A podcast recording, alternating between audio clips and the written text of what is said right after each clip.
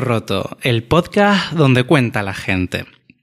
En algún punto de nuestra vida, más temprano o más tarde, se nos despiertan ciertas preguntas existencialistas sobre la vida y la muerte. El miedo a que una llegue antes de lo previsto o que la otra sea insuficiente. Reflexión y dualidad. Espacio donde la alegría y la satisfacción también ocupan su lugar. Hablar de un legado es algo muy complejo, pero hay algunas personas que se convierten en historia viva de su lugar de origen. Y desde hace algún tiempo ya defiendo la postura de que mucho mejor los reconocimientos en vida que los homenajes póstumos, por lo que pueda pasar. Este espacio hoy lo dedicamos a una persona que de haber nacido en otra época lo hubieran apodado el hombre del renacimiento, pero no hubiéramos tenido la suerte de disfrutarlo en nuestro tiempo. Hoy rompemos el hielo con el Fidio Alonso. Frente a frente, la entrevista.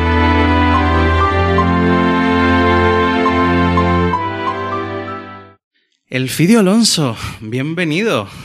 Bien hallado. ¿Qué tal? O sea, ¿cómo, ¿cómo estamos, Elfidio? ¿Qué tal? ¿Cómo te encuentras? Pues bien, bien. Ya ha pasado los homenajes y ahora quedan las actuaciones. Nos queda volver a insistir con la rotaba porque la lluvia nos malogró nos malogró nuestro concierto número cuarenta y pico de, la escalera. Madre mía. Pero, pero bueno, mientras estén ahí los conciertos, los conciertos puestos y, lleguemos para, todos, eso es lo que, lo que cuenta. Bueno, el Elfidio, como ya te había, ya te había comentado, eh, yo en las entrevistas siempre las comienzo preguntando lo mismo a todos los invitados. Me gustaría saber cómo, cómo estás y cómo te sientes actualmente en tu vida. ¿Cómo te encuentras en estos momentos de tu vida? Bueno, es lógico que me encuentre preocupado por mi falta de movilidad. Desde hace dos años y poco más eh, estoy muy torpe con los pies. Eh, ha sido los causantes de tres o cuatro caídas que he tenido. Vaya y afortunadamente quitando la de Lanzarote, esa sí fue porque me ingresaron en la clínica y estuve 36 horas internado. Eh, pues menudo susto el fidio. Sí. Pero por lo demás, hombre, el, jubileo, por, por, un lado, y por otro, eh, la actividad continuada en los sabandeños, que no, no ha decaído ni, hombre, me perdió algún viaje porque el avión me resulta, si a lo mejor no va mi hijo, en que yo apoyarme o tener un, margen de seguridad, pues muchas veces pues he desistido de no ir. Me perdí un viaje a la península, me parece, y, y dos o tres a, a las islas, La Palma los otro día y Gran Canaria. Pero estoy lleno de alegría porque la inactividad sí sería horrorosa para mí. ¿Tú has conseguido mantenerte activo durante todo este tiempo? Sí, sí. Yo soy una persona de, de costumbres inalterables, ¿no?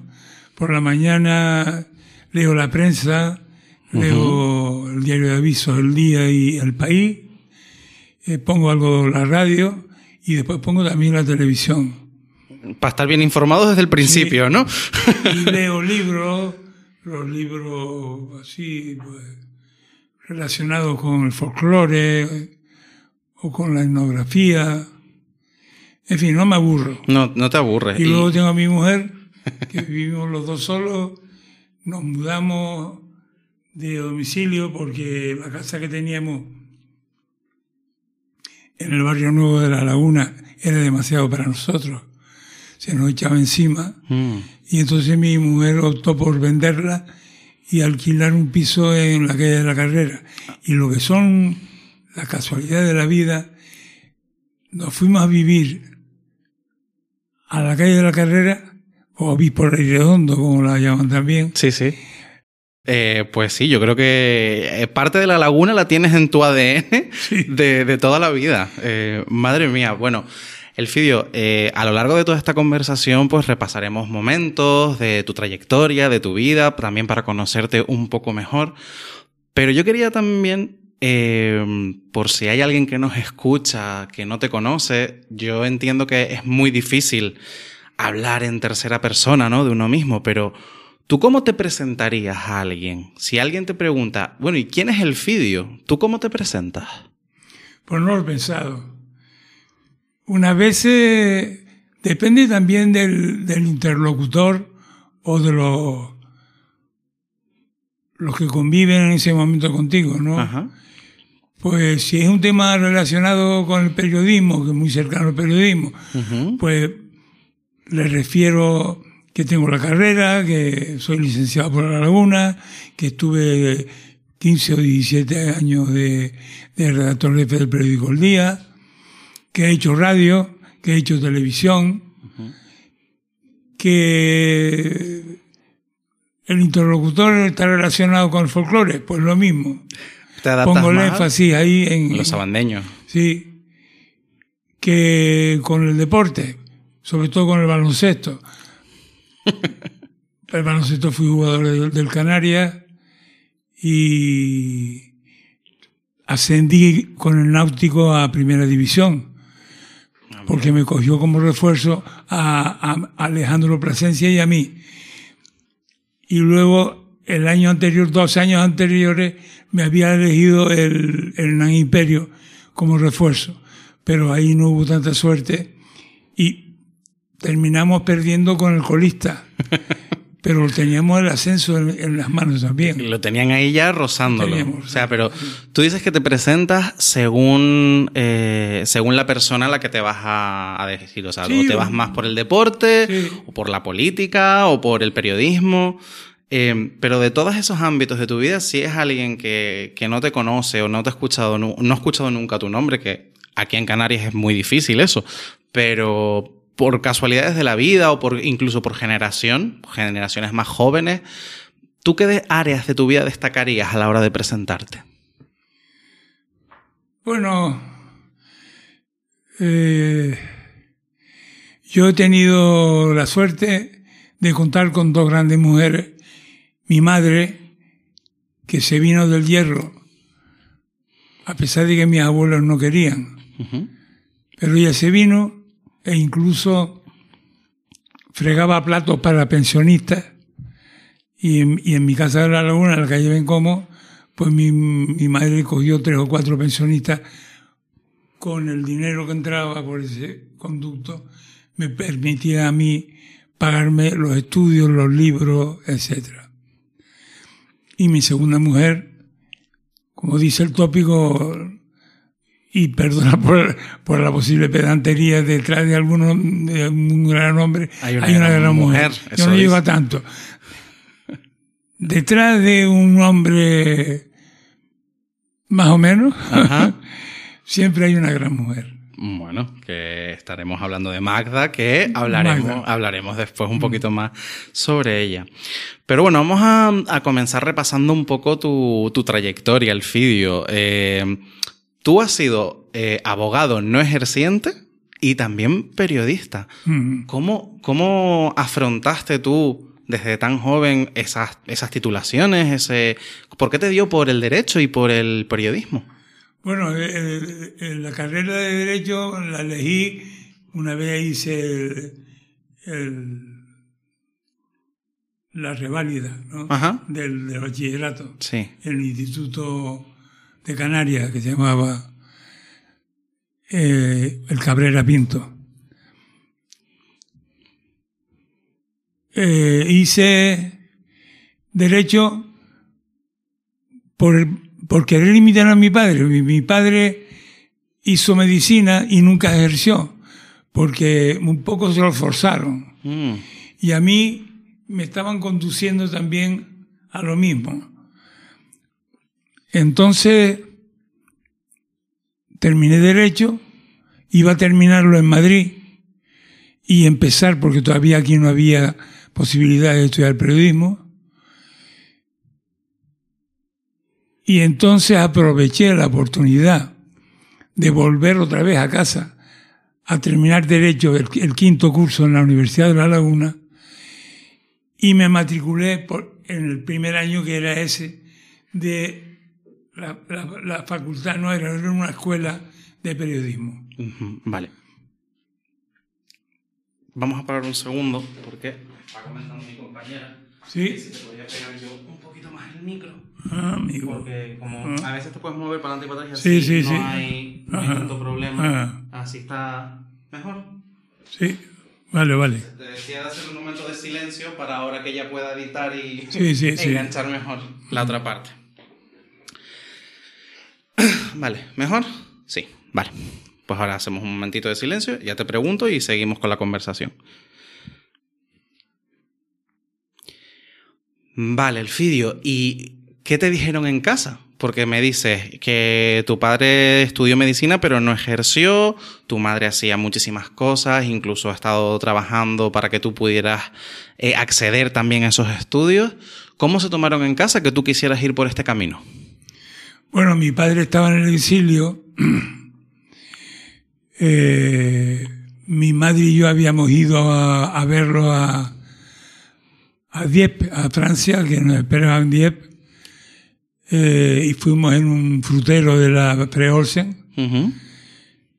Le costó a mi madre Dios y ayuda poder salir, porque con mi padre exiliado y condenado a muerte, pues tú sabes que eh, eso fue así hasta que nos declararon amnistía y eso.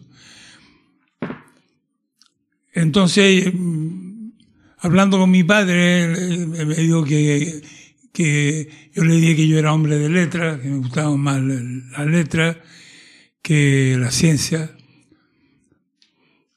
Y entonces a mí se me puso un poco como, como meta eh, la carrera de Derecho.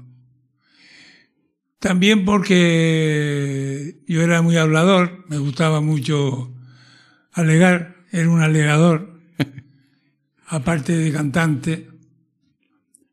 Eh, entonces,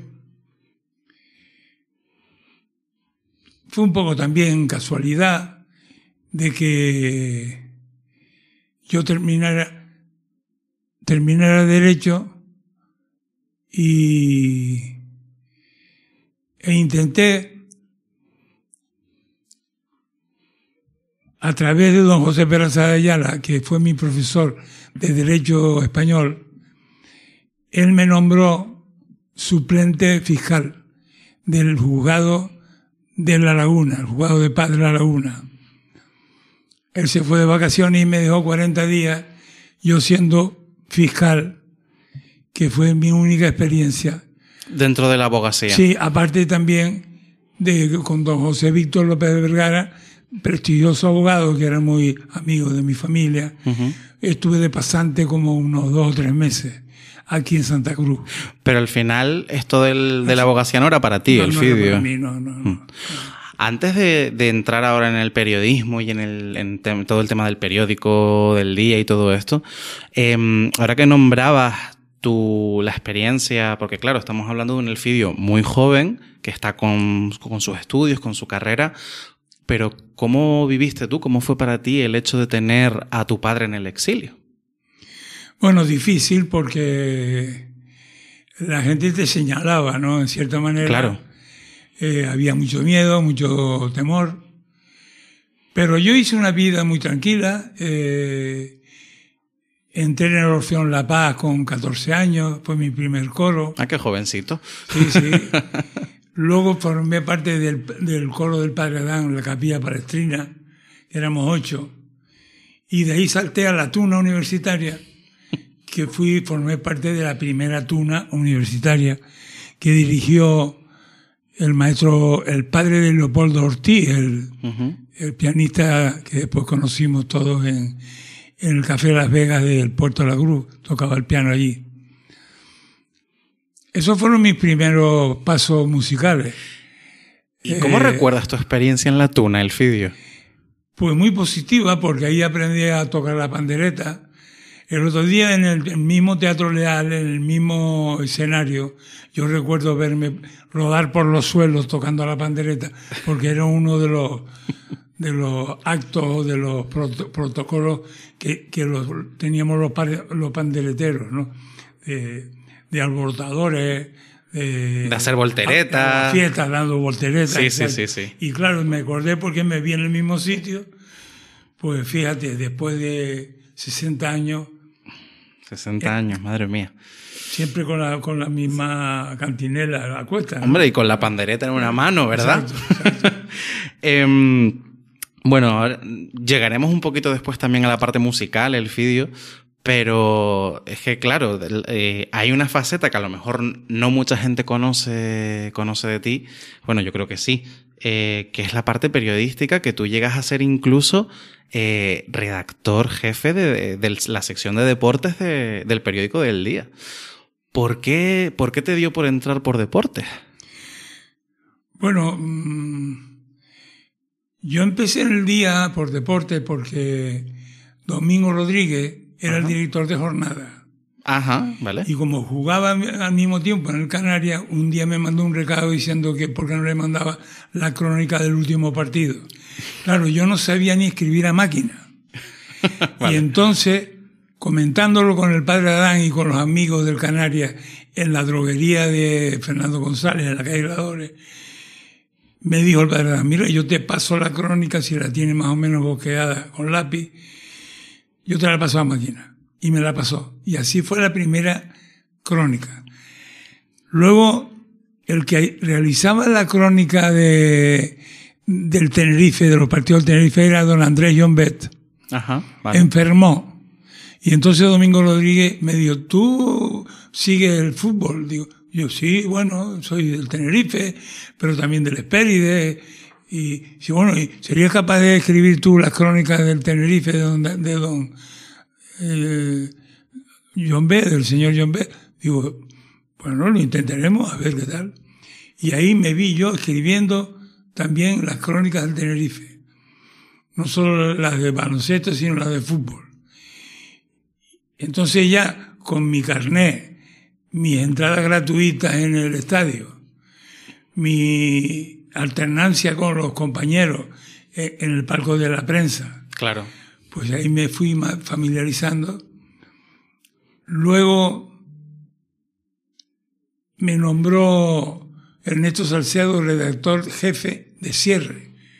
De, en, en la radio, dices. No, no, en, en el día. Ah, en el día. Vale. Claro, porque el- el- la agencia y la agencia Cifra cerraban los teletipos a las 3 de la mañana. Y entonces yo a las 3 de la mañana tenía que coger mi coche e irme para la laguna a mi casa. Eh, otras veces tenía que quedarme para llevar a la casa a Ernesto Salcedo, que, que tenía pues un- una tarde a lo mejor poco tranquila porque se había tomado un par de copas o lo que sea, ¿no? sí. Y entonces yo me encargaba de llevarlo a la casa. bueno, pues ni tan, ni tan mal el O sea, recado. Estos fueron mi- mis Tus comienzos. en el periódico. Madre mía. Bueno, y ahí llegas y, bueno, más eh, quizás la parte deportiva es la más conocida, eh, pero también te encargas pues de otras secciones, porque también tocas Sí, política, la sucesos, crítica- La crítica de cine también la hice. cine. eh, otros deportes, atletismo, y un poco, un poco de todo, ¿no? Y ahora me, me venía a mí Ah, y las páginas literarias. La- Ah. El Tagoror literario lo, lo comencé haciendo con Juan Cruz, el Tagoror. Porque la, la tarde tenía eh, una página literaria. Entonces decidimos hacerle un poco también la competencia, ¿no? Bueno, Y entonces yo escribía los domingos letras canarias dedicadas a la literatura canaria, pues desde Galdós hasta, sé yo, a don Benito Pérez Armas, en fin.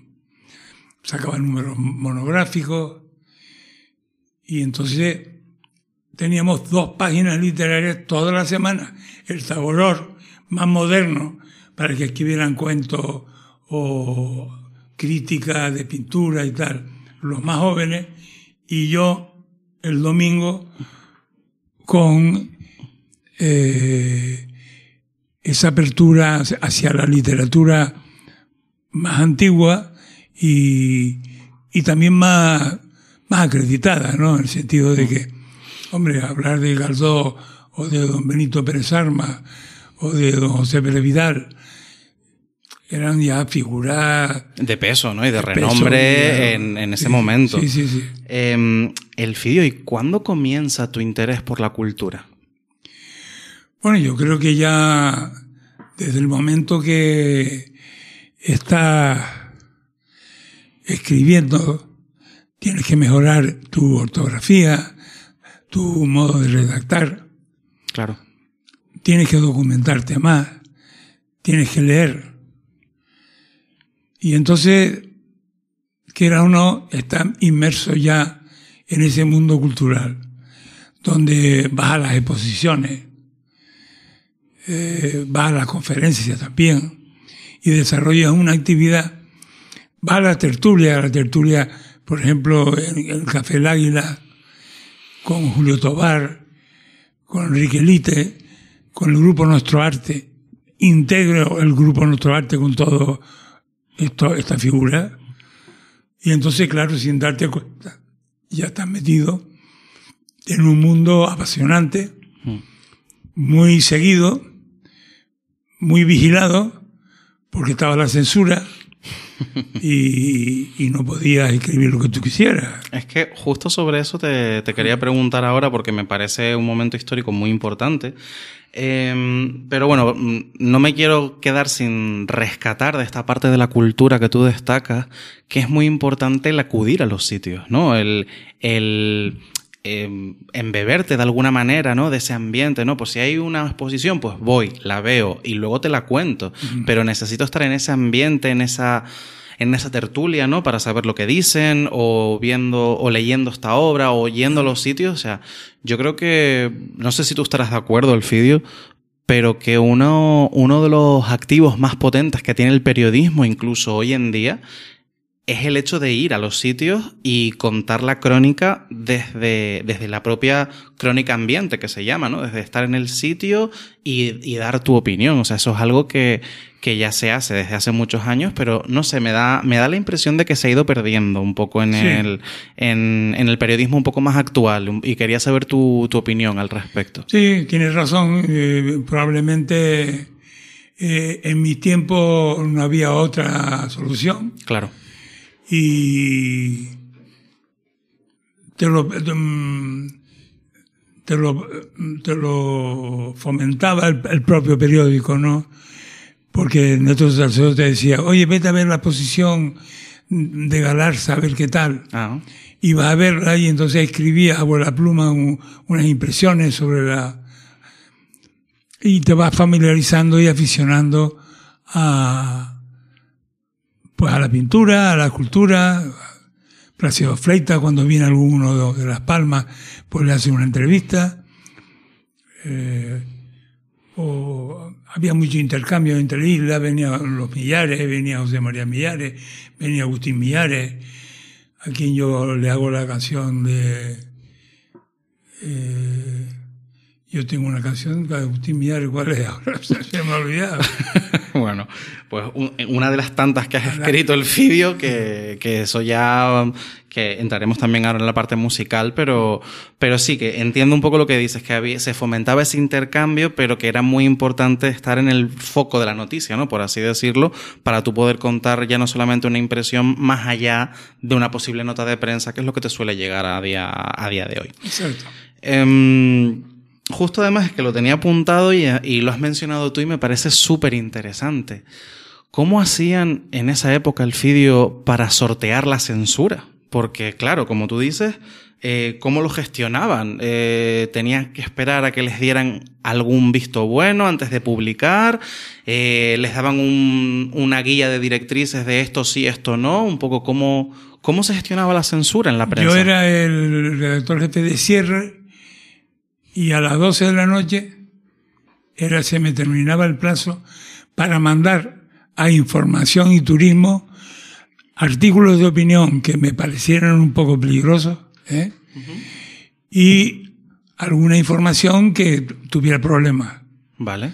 Entonces yo lo mandaba en la misma galerada y entonces don Andrés Orozco, que era el, el encargado de, de vigilar la pureza, entre comillas, de, de los artículos que salieran en la prensa, con lápiz rojo me ponía esto sí, esto no, esto sí, esto no. Y las correcciones te las daba Y la- a- en lápiz El- rojo. el- eh, obligada.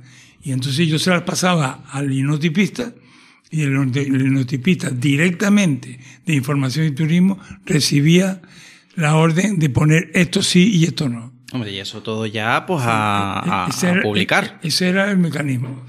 Madre mía. Y aquellos artículos que no, que a lo mejor los había pasado el director durante el día y que habían llegado por correo o que los había llevado en mano el colaborador. Había colaboradores el día, fue una sección que creó Ernesto Salcedo y ahí escribía pues Domingo Pérez Mini, los domingos. ¿eh? Y plumas muy, vamos, muy Potente. acreditadas en, En ese, en ese punto, mm, yo te quería preguntar, Elfidio, eh, ya, ya has explicado el mecanismo, pero ¿cómo tú, tú recuerdas alguna crónica tuya que te echaran para atrás o que te mandaran a corregir o alguna crónica que se te atragantara especialmente? Sí, yo recuerdo alguna, lo que pasa es que claro, ahora no, ya las he ido olvidando, ¿no?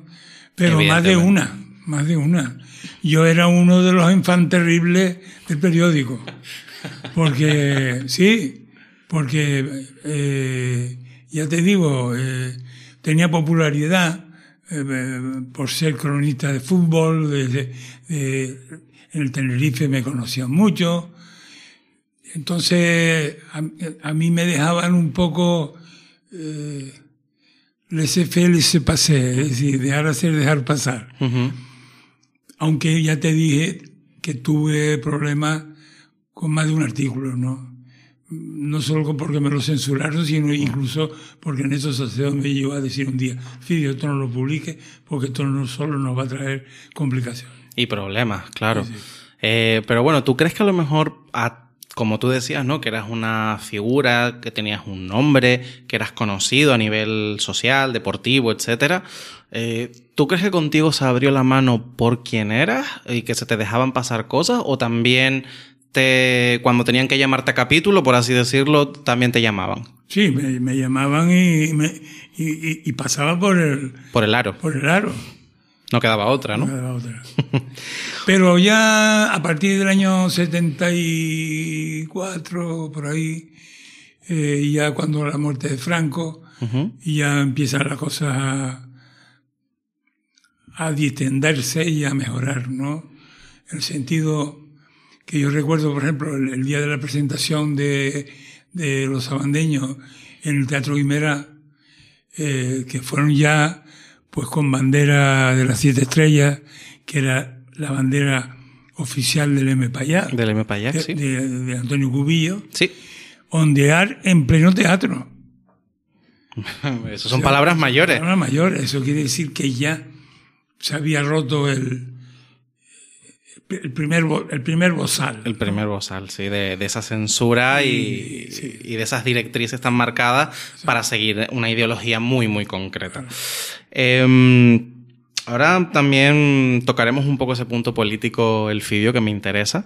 Mm, pero bueno, siguiendo por el caminito de la cultura que estábamos yendo, tú también eres escritor, eres autor.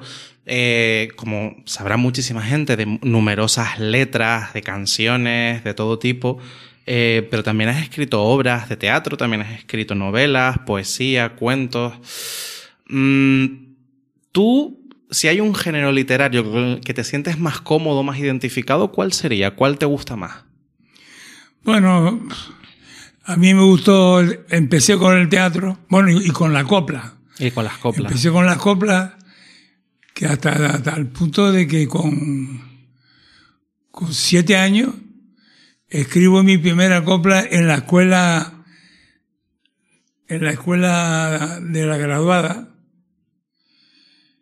Don Antonio Medero, el padre de Francisco Medero, era mi, mi maestro, y su día de, de Santoral hi- hizo una especie de concurso de coplas y le regalaba un- unos caramelos al, al que hiciera la mejor copla. Y yo hice, el día de San Antonio fue día de mi abuelo. En la escuela de la graduada me dieron un caramelo. Y con eso me dieron el, primer premio. Madre mía. ¿Y, el, ¿Y todavía te acuerdas de esa Luego, copla? el día del, sí, el día del ingreso en el instituto, en el Cabrera Pinto, Ajá. que era el centenario de el 200, el 200, sí, el- Sí, el, bicent- el bicentenario. el bicentenario. Sí. Entonces, yo hice un poema que, con 10 años que se llamaba Isla Canaria. Isla Ca- en el continente africano y en la inmensa lejanía están las Islas Canarias llenas de nieve y de alegría. Bueno, La nieve se la dio el Teide, que ahí fusila un poco una copla, claro. por ser un volcán temido. La alegría del Santo Padre que está en el cielo escondido. Ahí ves la cosa de la, de la religión. Sí, bueno, evidentemente. Las islas de origen guanche, que es palabra primitiva, hijo de mi Tenerife, es la significativa. Porque María Rosa Alonso, mi tía, me había dicho que guanche significa hijo de Tenerife. Hijo de Tenerife. Y lo incluyo yo ahí. Hombre, Me da tal temblor que no puedo leer el poema y don Juan Álvarez Delgado, que después escribió aquello magnífico estudio en la revista, revista eh, escribió una- un ensayo sobre la folía y bueno, fue un hombre, hombre un poco echado a, a jugar el, guanche- el guanchismo y la carta guanche digo, demasiado alegre y con pocos testimonios, ¿no? La revista Historia fue Ajá. donde publicó él. el Fidio, entonces, has pasado por encima de un, de un dato que a mí sí me parece importante reseñar, que es que María Rosa Alonso es tu tía. Sí, sí, Claro, Nada menos. Mm, Nada más y nada menos, que Sí, es que María Rosa Alonso es tu tía. Sí. Y, y claro, mucha gente a lo mejor que nos está escuchando conoce el instituto que está nombrado eh, a tu tía, el Instituto María Rosa Alonso. Sí, sí, sí, aquí en- sí. Y, y no sé, me parece un dato eh, maravilloso por, por el hecho de, de- de contar esa trayectoria, de dónde viene. Ella fue muy responsable de mi educación por eso, porque le llevaba el poema este para que me lo corrigiera, lo corregía. Eh, yo eh, iba mucho por la casa a comer Ajá. Bueno, claro, tu tía. y, y manejaba libros, los veía, solo pedía prestado y bueno, y era mucha cultura lo que se respiraba en esa casa, eh, es que yo creo que la cultura, el Fidio, ha estado en tu vida presente desde muy pequeñito. Sí. Y has tenido la suerte también, tuviste la suerte de que se te fomentó mucho por el ámbito familiar, luego ya tú mismo por tus curiosidades. A mí me parece mm, maravilloso que te acuerdes del poema que escribiste Sí. para, el, para este premio. O sea, Bueno, dice que, que cuando tienes niños y tal, con 10 años, lo mismo me pasaba con las canciones.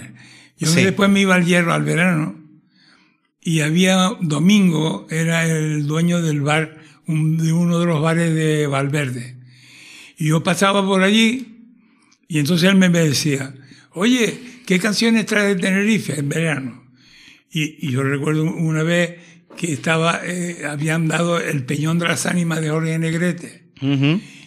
Mujer, abre tu ventana, mujer, abre tu ventana. Y entonces yo me sabía las canciones y las cantaba en el hierro. Allí no había radio, allí no había nada. No había nada, claro. Y entonces yo las cantaba. Domingo me acompañaba, acompañaba. con la guitarra y luego oía la boina y la pasaba para que me dieran un real.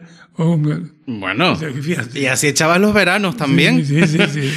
Bueno, bueno, ya que me estás, ya que me das este pie musical, el vídeo, me, me voy evidentemente a lo que todo el mundo conoce y lo que viene siendo el, no sé si la madre o el padre, no sé cómo llamarlo, del folclore, del folclore en, en Canarias, ¿no? Que en el año 65 se funda el grupo de los abandeños. Y tú tienes mucho que ver en esto. Y también tengo por aquí un nombre apuntado que es Enrique Martín. Sí, sí, bueno, claro. Entonces, ¿cómo, ¿cómo surgen los abandeños, el fidio? Bueno, eh, yo creo que el punto de referencia, más que el de la tuna, que estaba Enrique, estaba Enrique y Enrique me mete en la tuna. O sea, tú compartes, el, en el momento de la tuna universitaria, tú compartes espacio con Enrique Martín Con también. Enrique Martín. Y en el coro del Padre Adán con, con Enrique Martín también. Ajá, vale. Claro, fueron dos, dos coincidencias para mí fundamentales, porque Quique era, eh, era mm, en la universidad, era el director de la, de, mm, de la rondalla universitaria. Ujú.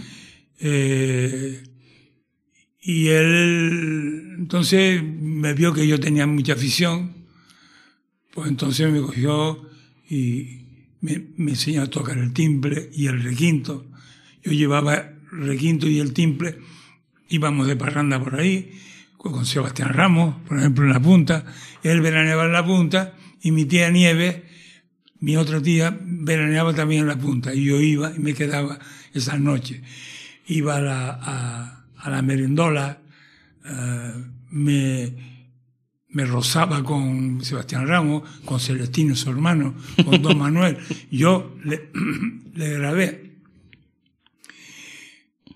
el género Cogiendo Higo, que es Ujú. un canto a palo seco. Sí. Se lo cogía Don Manuel Ramos, él subido a la higuera, cantándolo. Y lo tengo grabado. O sea, hicimos trabajos de campo, eh, eh, aire marinero, íbamos con los marineros de la punta al portito, Y los acompañaban. acompañaba. Y en fin, eso fue eh, todo. O sea que al final los abandeños surge como, como un grupo donde varios amigos que les interesa la música, el folclore, Sí. se reúnen a pasar el rato. a pasar el rato en la romería hasta que nos localizan en romería, porque ya íbamos con, con Olga Ramos, con, con- ya con cantores acreditados, ¿no? Ujú. Y nosotros acompañándolos. En la romería de San Benito, en la romería de San Isidro.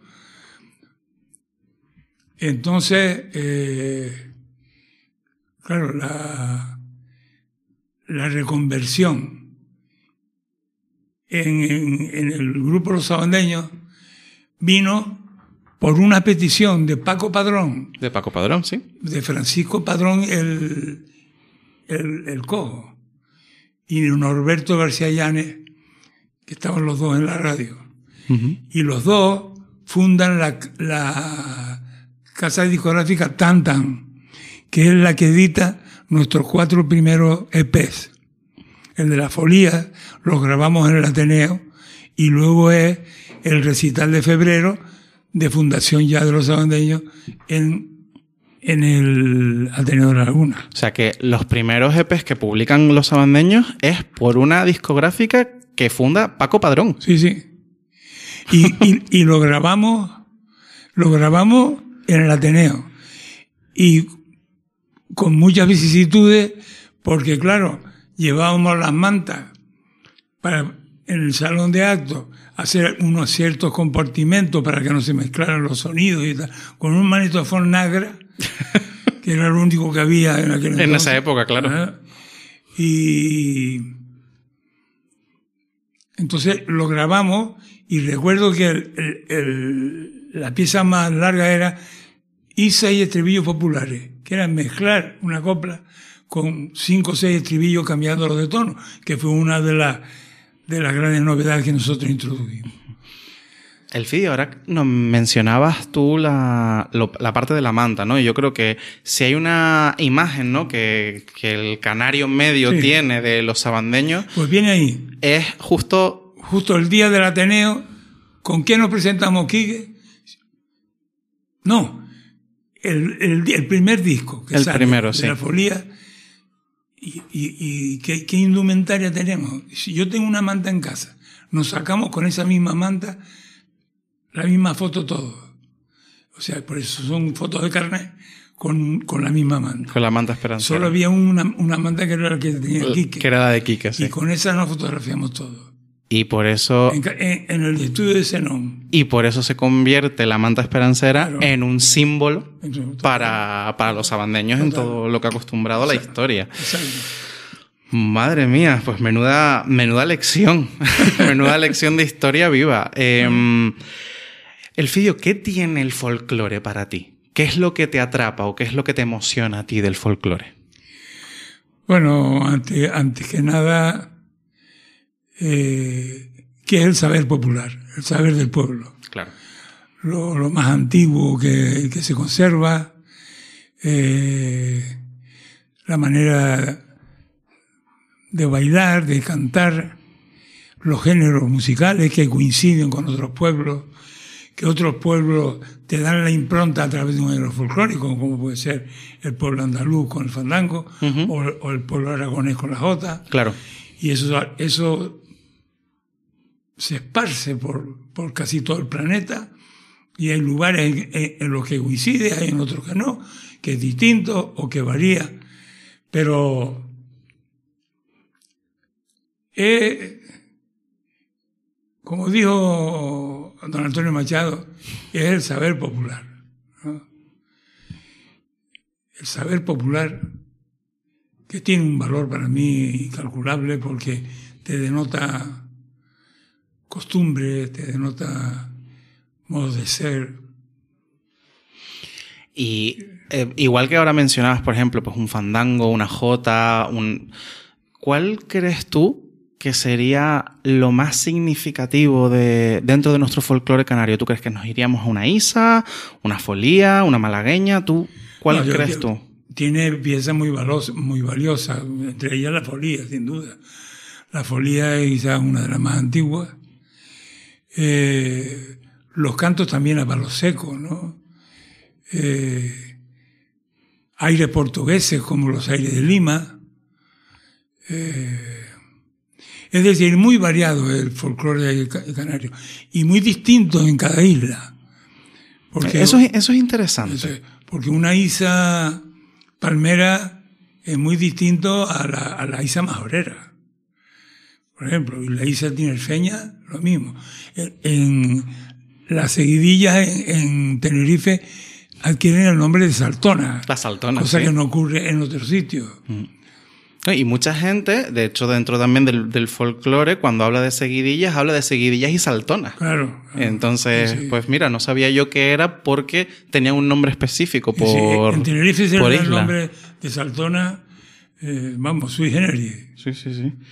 Em, y hay una cosa que, que me da curiosidad a mí, Elfidio, que es, em, ¿tú cómo, em, a ver, ¿cómo te lo pregunto? ¿Cómo conciliabas el, el trabajo en el periódico, tu familia, el actuar con los sabandeños? ¿Cómo, cómo hacías para gestionar tu tiempo? Pues porque vi que era un complemento, un complemento muy valioso para mí y me enriquecía incluso como periodista, no solo por los artículos que empezaba yo a escribir sobre géneros musicales, sobre folclore, sobre Sebastián Ramos, sobre... Me introduje en el tenderete.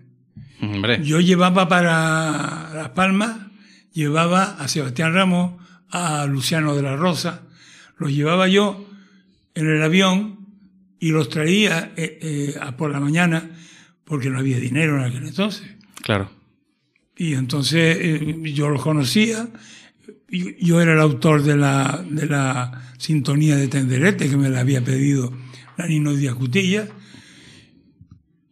yo la hice frente al periódico El Día, que había allí una tienda en la calle donde está el periódico hoy. Ah, sí. Eh, que me fuera el nombre, pero sí sé la calle que... Sí. eh, que el estudio de televisión se lo puso ahí, producción por debajo. Por debajo, Enfrente sí. había un- una tienda. la Avenida de Buenos Aires. ¿eh? Había Bueno, Buenos Aires. Ahí estamos. Yo pensando. Yo también se me, se me fue el santo al cielo. Entonces tú me estás diciendo que tú compones la mítica sintonía de Tenderete eh, en, una, en una tienda enfrente del periódico El Día. Sí, sí. ¿Y cómo se, te, cómo se te ocurrió la canción? Pues porque se me ocurrió. se me ocurrió la idea de. Íbamos cuatro guitarras. Bandurria, requinto, templillo y laúd. Es claro, es que es Todos auto- cantábamos Sisa, copla y estribillo, rumbo a Santa Cruz. Todo era un... mer- m- se armó fuerte pelotera cuando desde Agulo saltamos a Tía, como de Agulo, de La Gomera saltamos a La Palma. Luego fuimos a Tuineje, de Azofa a Las Breñas con rumbo a Tafira. Y ahí te recorriste Qué- todas qué- las Qué islas. tenderete, qué tenderete. Ahí Mería se armó. Claro. Hasta ahí. Porque, por ejemplo, soy autor también de Parranda Canaria, Correcto. pero Parranda Canaria está más, más disimulada, ¿no? Parranda, parranda, parranda, parrandero, parranda, parranda. Cantamos la Isa finito y ligero, de Anaga los hilos y en Candelaria. De Anaga los hilos en Candelaria es una cosa más... Ma- ma- ma- es más complicada de ver, pero ves, entiendes el, el- el volumen que, que abarca. Eh, el Fidio mm, Sabandeño ha, ha sido también lugar y cuna de, de muchos grandes cantadores. ¿no? Estamos, eh, hemos hablado también de eh, Horacio Ferrera. Dacio Ferrera. Ayer, ayer lo vi en, vi en televisión a, a Chamán, que lo dirige Héctor González. Y Héctor González todavía aguanta y está muy bien. Y, y otros, otras personas que han pasado, muchos muchos grandes cantadores que han pasado por, por el grupo. Sí, sí. Eh, por eso te preguntaba antes, ¿tú crees que a lo mejor Sabandeños ha sido el padre o la madre que ha permitido que esas carreras salieran hacia adelante? Sí, yo creo que contribuyeron también, porque repararon en la importancia que tenían. No era, ah, mi, mi hijo es un parrandero, no, mi hijo no es un parrandero, mi hijo llegó un momento en que ha actuado en, eh, en el Teatro Colón de Buenos Aires, que ha actuado en, en los escenarios, en, en el Teatro, ¿cómo se llama? Carlos Marx de La Habana, hemos actuado también. El Teatro Arriaga de Bilbao, hemos actuado también. Bueno, Monumental de Madrid, hemos actuado también. Bueno, Claro, es que hay, a lo mejor hay gente que no lo sabe, pero es que los sabandeños no solamente han sido una figura tanto en el folclore, folclore local y nacional, sino también por Latinoamérica, a nivel internacional, son ampliamente conocidos y creo que muchas de las personas que, que conocen el folclore a día de hoy es gracias, el folclore canario me refiero, es gracias también a, a los sabandeños. Em, hay otra faceta tuya, Alfidio, que es una faceta, una faceta política. Antes mencionábamos un poco el, ese primer concierto de Sabandeños en el Guimerá con esa bandera con las estrellas verdes. Eh, pero no me voy a ir al Guimerá, me voy a ir a la ciudad donde tú naciste, porque tú fuiste alcalde de La Laguna. Sí, señor.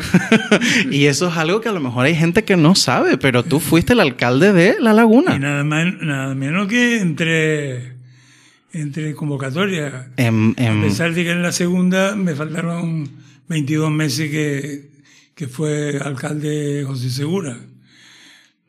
En colaboración, bueno, en- en- yo era la candidatura más votada, pero él pactó con el PP y con, con Santiago Pérez. Con Santiago Pérez, claro. que Santiago Pérez también fue componente de, de los sabandeños. Sí, sí, sí. Claro. Em, pero el Fidio, ¿cómo...? Bueno, y, y por terminar la nota no de, de la hemeroteca, digo, eh, fuiste alcalde de La Laguna y después fuiste eh, diputado también por el Parlamento de Canarias. Exacto, sí, ya cuando ya el partido decía, mira, mm, Ana Orama quiere presentarse y tal, y tú quieres ir al, al Parlamento. Digo, sí, a mí me da igual, ya yo con tres, con tres legislaturas de alcalde, ya yo ya había encaminado. Date cuenta que, que yo ya había puesto en marcha la, la vida de Ronda, que fue mi roce grande con Santiago. Con Santiago. Claro. Eh,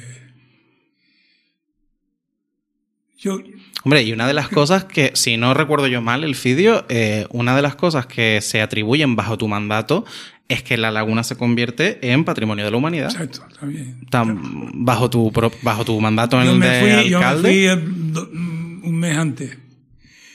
Un mes antes de, porque yo había ido a Cuba, yo había estado en Argentina, yo había luchado por esa candidatura, bueno, Bueno. me llevé a Benito Cabrera de Timplica, bueno, Hombre, el gran Benito Cabrera.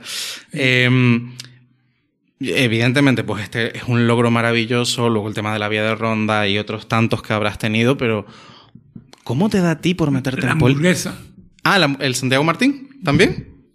Ah, mira, eso, yo no, eso no lo tenía apuntado, eso no lo Sí, sabía. señor. Eh, pero ¿cómo te da a ti por que todo el meterte mundo me lo criticó, sobre todo la gente de San Benito, por haber quitado, porque di- di- dice que debía haber ampliado el, el Guardio Tejera. Ah, el Río Tejera, sí. Y entonces Vale. yo dije que no, que había que hacer uno nuevo, porque el futuro estaba ahí a la vuelta de la esquina y el Canarias estaba llamado a ser eh, equipo de primera división. Y así lo ha Y sido. acerté, y acerté. Hombre, y así lo ha sido. prácti- Prácticamente profético el vídeo. Y, pero ¿cómo te dio a ti por meterte en política? ¿Por qué dijiste, mira, quiero explorar este camino en este punto de mi vida? Yo creo que, bueno, yo tenía afición nacionalista, porque el, el folclore te conduce a, a nacionalismo. Al nacionalismo, Seguro, ya. ¿no?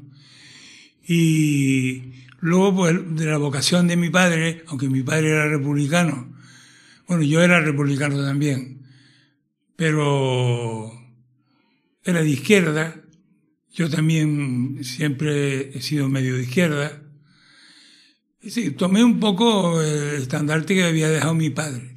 Y luego, por el, el cierto resquemor que tenía de que a mi padre lo habían condenado, que lo, lo obligaron a, a marcharse. de Al aquí, exilio, claro. Y un poco de revancha, ¿no? Y luego la laguna, pues en la, la ciudad de, mi- de mi nacimiento, ¿no? Y- ¿no? Y que yo creo que tú has llevado también a la laguna por bandera, eh, no solamente en tu propio sentir, sino también en muchas de las obras que has compuesto. ¿No? Esas campanas de la laguna, Sí, sí, sí, claro. eh, caminando por la por la calle, es que ahora se me... Por Aguere. por la calle Aguere, por, por todo esto. Hay muchas obras que, en las que tú citas a, tu, a la laguna. Cristo de la Laguna, También. la. Entonces, eh, pues yo creo que es un perfil muy, muy amplio, muy, muy variado el vídeo. Mm, quiero entrar en una parte un poco más personal tuya para conocer eh, tu opinión sobre ciertos temas, ¿no? Por ejemplo, el... Ahora mm, me, me lleva porque hace, hace, hace unos meses en el tema del homenaje que se te hace en el último número de los sabandeños, ¿no? el que se llama El Fidio, mm, se hace como una especie de homenaje reconocimiento ¿no? a tu trayectoria, a tu carrera y todo esto.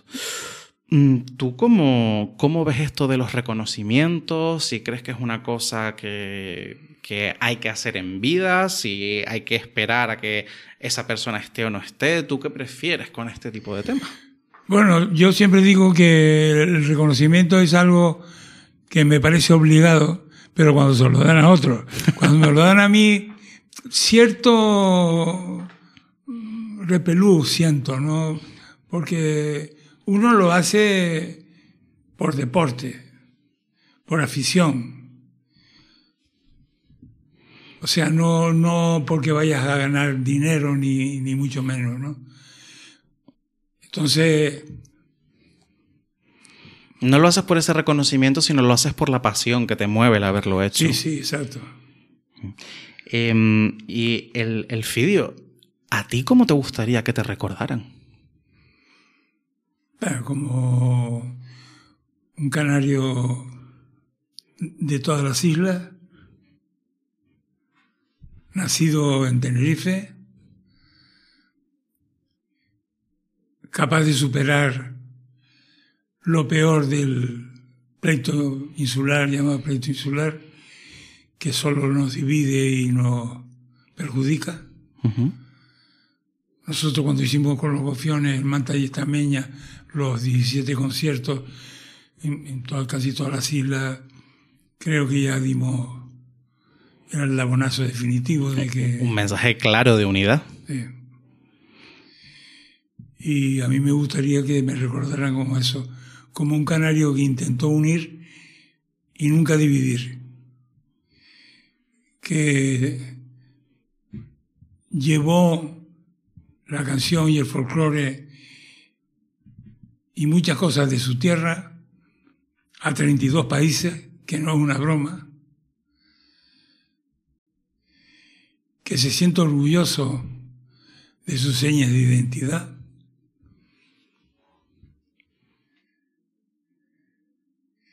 Y que muchas veces, pues,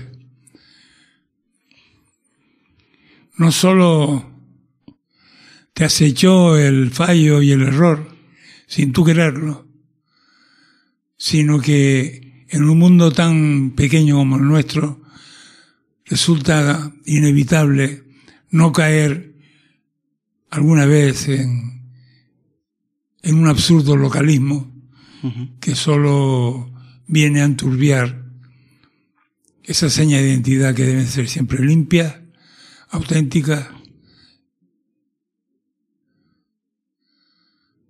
e imperecedera. Hombre, me parece un mensaje eh, más allá de, lo bonito de la lírica, eh, me parece un mensaje contundente y, muy, y muy, claro el fidio. Em, ya me imagino que a lo mejor ¿no? en determinados puntos de nuestra vida nos planteamos pues ciertos temas vitales. Em, yo quiero saber tú cómo, tú qué opinas de, la muerte o qué contacto has tenido con ella. Pues no soy muy dado a, pensar en ni en el más allá ni en el más acá. Lo que tenga que venir viene. La muerte es con natural con la vida. Pero en los últimos años, cuando ya pisa los 80 y llega a los 88 y está ya a la vuelta de la esquina, como quien dice, la muerte no, no te, te atosiga tanto. No te atosiga tanto. No. Es decir, lo ves como algo inevitable, como algo imparable, si hay algo imparable en la muerte. Y de verdad que no, que no me detengo ahora a pensar por qué ha sido así o por qué no ha sido. También yo soy una consecuencia de una familia de escaso significado religioso, es decir, la religión no, no ha pesado en nuestra familia como algo crucial. Como, sí, como fundamental, algo que les haya definido. Y la muerte está muy ligada siempre a la religión. Quizás por, por eso yo la influencia que haya tenido quizás es un poco menor. Pero sí es verdad que dentro del, del folclore, dentro de la parte popular, eh, se le teme mucho. Hay un miedo muy real a la, a la muerte. o sea, tú, tú llegas. ahí, ahí entra la superchería, entra la sugestión, entra la. Hmm. El, toda esa Eso, esas palabras que te he dicho más o menos. Sí, superchería yo creo que lo, lo define muy bien. pero, pero es verdad que mm, tú crees que según nos acercamos más a ese momento tan inevitable que todos tenemos de manera natural, eh, ¿se le va perdiendo un poco el miedo a la muerte? Sí, yo creo que sí. Sí, porque antes eh, la media de vida era mucho más corta. Sí, totalmente, claro. Eh, valoraba el, el fin de tu vida de una manera muy distinta. Hoy ya sobrepasa con normalidad los 80 años, llega a los 90. Hay eh, también eh, de 100 años. Sí, sí, y cada vez, y cada vez hay más cada casos. vez más casos. Pero, pero bueno, yo creo que eso es un, es un, es un momento que toca cuando toca. Sí, y sí, eso sí. es una cosa por la que, por la que creo que, bueno, por la que creo no, por la que estoy convencido de que todos pasamos en algún momento. Eh, Eh, pero bueno, por cerrar con un tema un poco diferente, antes mencionabas a dos personas, ¿no? Mencionabas a tu madre y mencionábamos a Magda. Y yo quería hablar también un poco de Magda. Eh, Magda es la mujer del Fidio, para el que no lo sepa que nos estaba escuchando. Eh, ¿Qué tal ha sido tu vida con Magda? fantástica, fantástica. Yo siempre digo que si me volviera a casar, me casaría con la misma mujer. ¿Te casarías con ella otra vez? Y le agradezco todo lo que me ha dado, la felicidad, los tres hijos, los siete nietos y, de momento cinco bisnietos. De momento, ojo, que todavía... De momento porque viene uno en camino ya. Ah, bueno, el de pues... Víctor. Bien hallado. eh, ¿qué, va, qué va a ser? Mm, y justo también refiriéndome a- al momento vital en el que tú estás, el Fidio, hay una cosa que yo quiero saber, que es cómo, cómo se vive el amor con 88 años. Pues si no es amor, es un enorme cariño. No sé distinguir entre amor y cariño, pero más que el amor que yo sentí en tiempos juveniles por mi mujer, porque por parte de madre éramos medio parientes y nos conocíamos, y, y fue un poco fortuito eh, este encuentro de, de los años cuando yo tenía 24 y ella 20. Nosotros nos llevamos cuatro años, Pero ustedes han estado juntos toda la vida. toda la vida. Fue, ya digo, no hay palabras para describir todo lo que yo le debo a ella. Una compañera admirable, ha ido a todos los viajes de los abandeños, me ayudó.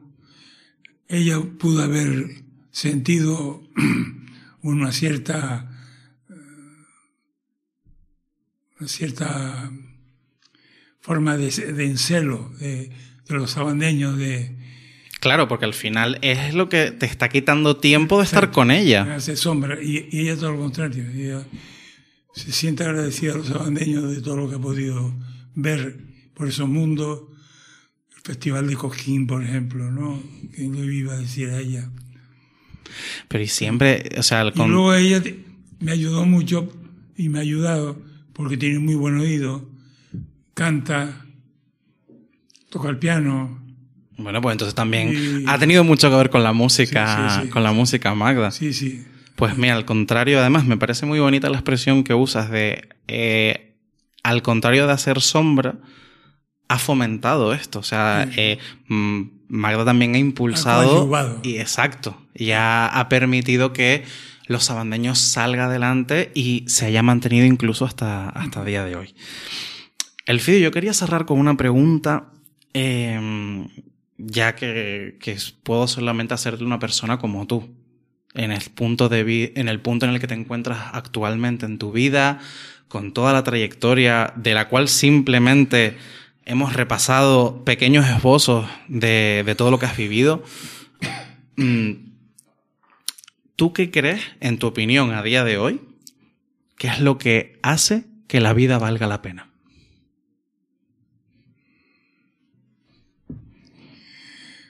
Pues porque no hay otra cosa. La vida es única, irrepetible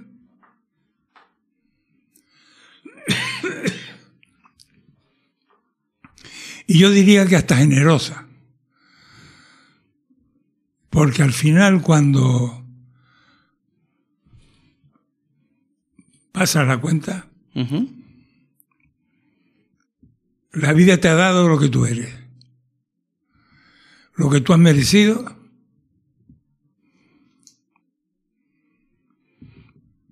No se me ocurre otra cosa. Eh, me parece, vamos, el vídeo un mensaje, un mensaje tremendo que, que hay que atesorar y que hay que guardar. Eh, el Alonso, muchísimas gracias. Gracias a ti. Muchísimas gracias por haber, pasado muy bien. muchísimas gracias por haber estado aquí en Hielo Roto, por abrirte de esta manera y por permitirme tanto a mí como a la gente que, que nos escucha conocerte un poquito más. Ha sido un placer, ya te digo. Y cuando quieras repetir, Muchísimas gracias, el gracias a ti. Pensando pensamientos.